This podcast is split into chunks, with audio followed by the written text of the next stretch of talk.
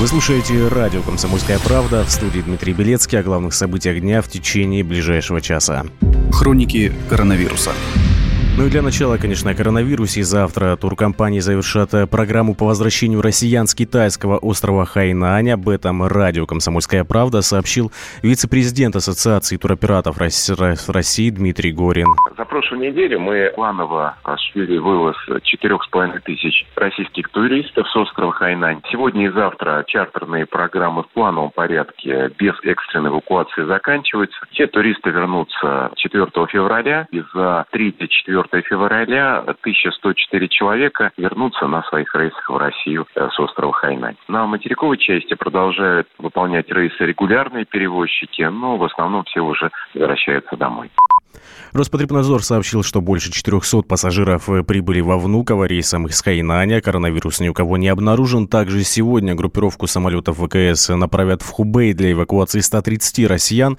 А, тем временем S7 с 4 февраля полностью прекращает полеты в Китай и Гонконг. Из-за вспышки коронавируса рейсы этой авиакомпании не будут летать в города Китайской Народной Республики до конца марта. Тем временем премьер Михаил Мишустин подписал национальный план по борьбе с распространением коронавируса коронавируса. По его словам, принятые в России меры по противодействию болезни предусматривают депортацию зараженных иностранных граждан. Глава Кабмина также отметил, что в стране есть все необходимое, а в том числе лекарства и средства защиты, и ситуация находится под контролем. Кстати, по последним данным, число подтвержденных случаев заражения по всему миру превысило 17 тысяч, более 360 человек умерли. Тем временем ритейлер «Магнит» приостановил поставки фруктов и овощей из Китая из-за распространения коронавируса и усложнения логистики. Об этом сообщили РИА Новости в компании. А на Дальнем Востоке овощи подорожали после закрытия границы. Помидоры, например, выросли в цене почти до 1000 рублей за килограмм. Подробнее расскажет корреспондент «Комсомольской правды» во Владивостоке Алексей Самуськов.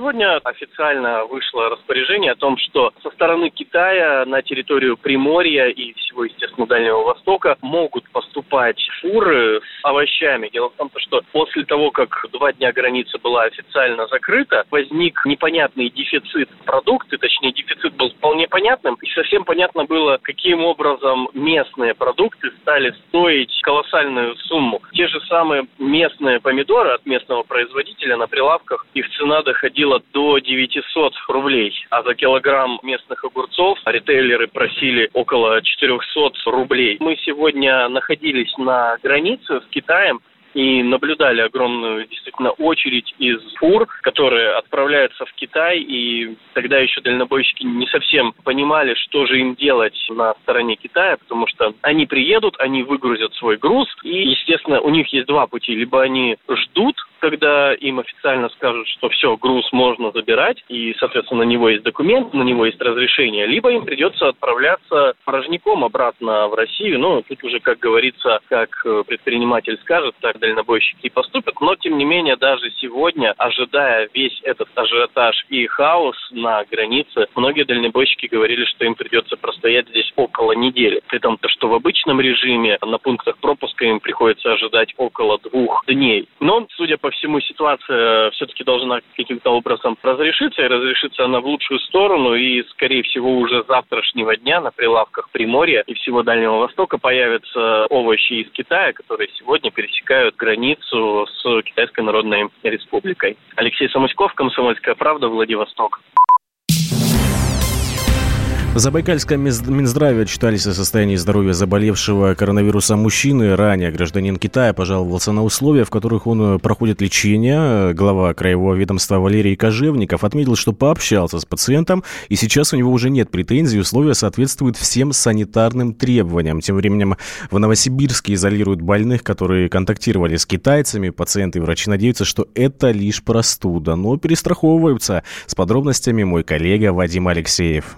26-летняя Полина, воздушная гимнастка, в конце января выступала в Китае. Уже в самолете по пути домой почувствовала себя плохо. В поликлинике сначала не придали особого значения заурядной пациентке, но сложили 2 плюс 2. Китай, высокая температура, кашель. Тогда, говорит Полина, засуетились. Начался, что всех разогнали, давай кварцевать этажи.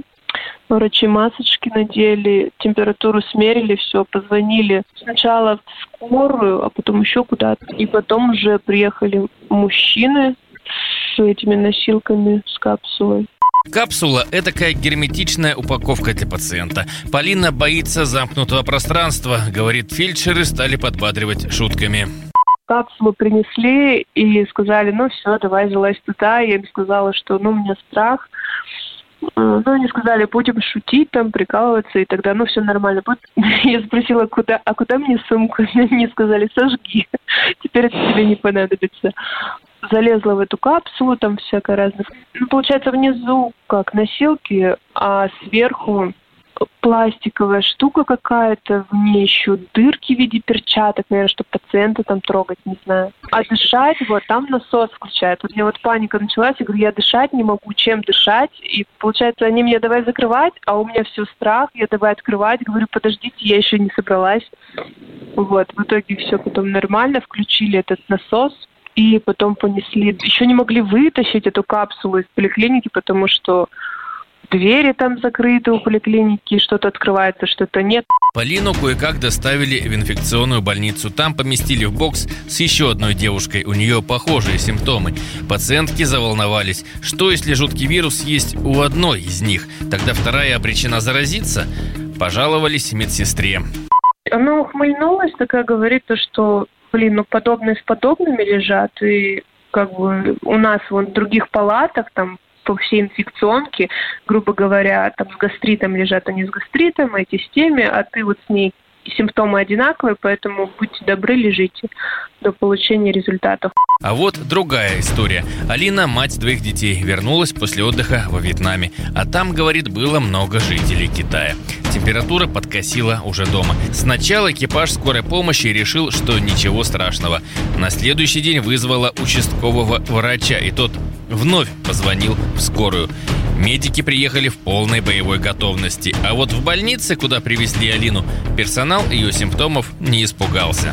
Врач выглядел как чумной доктор, абсолютно упакованный вплоть до очков вот этих таких пластиковых, то есть, ну, ни сантиметра открытого пространства кожи, так скажем.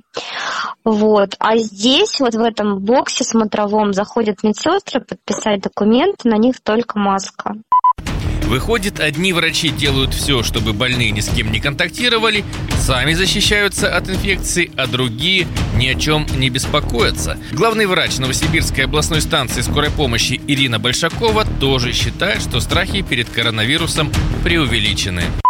Ну, будьте вот взвешены, уравновешены, спокойно. Вы понимаете, что сейчас вообще минимальная возможность заражения этого вируса, вообще минимальная. Там, я не знаю, там сотые процента, тысячные. Многие врачи уже готовы к тому, что больные с привычными симптомами ОРВИ будут подозревать у себя худшее. Медики призывают сохранять спокойствие, но и от привычных вирусов тоже защищаться как следует. Вадим Алексеев, радио «Комсомольская правда», Новосибирск. Темы дня. Самые осведомленные эксперты, самые глубокие инсайды, самые точные прогнозы. Точные прогнозы. Знаем все лучше всех. Ведущие. Неудержимый Мардан и прекрасная Надана Фридрихсон. Первая радиогостинная «Вечерний диван» на радио «Комсомольская правда». Два часа горячего эфира ежедневно по будням в 6 вечера по Москве.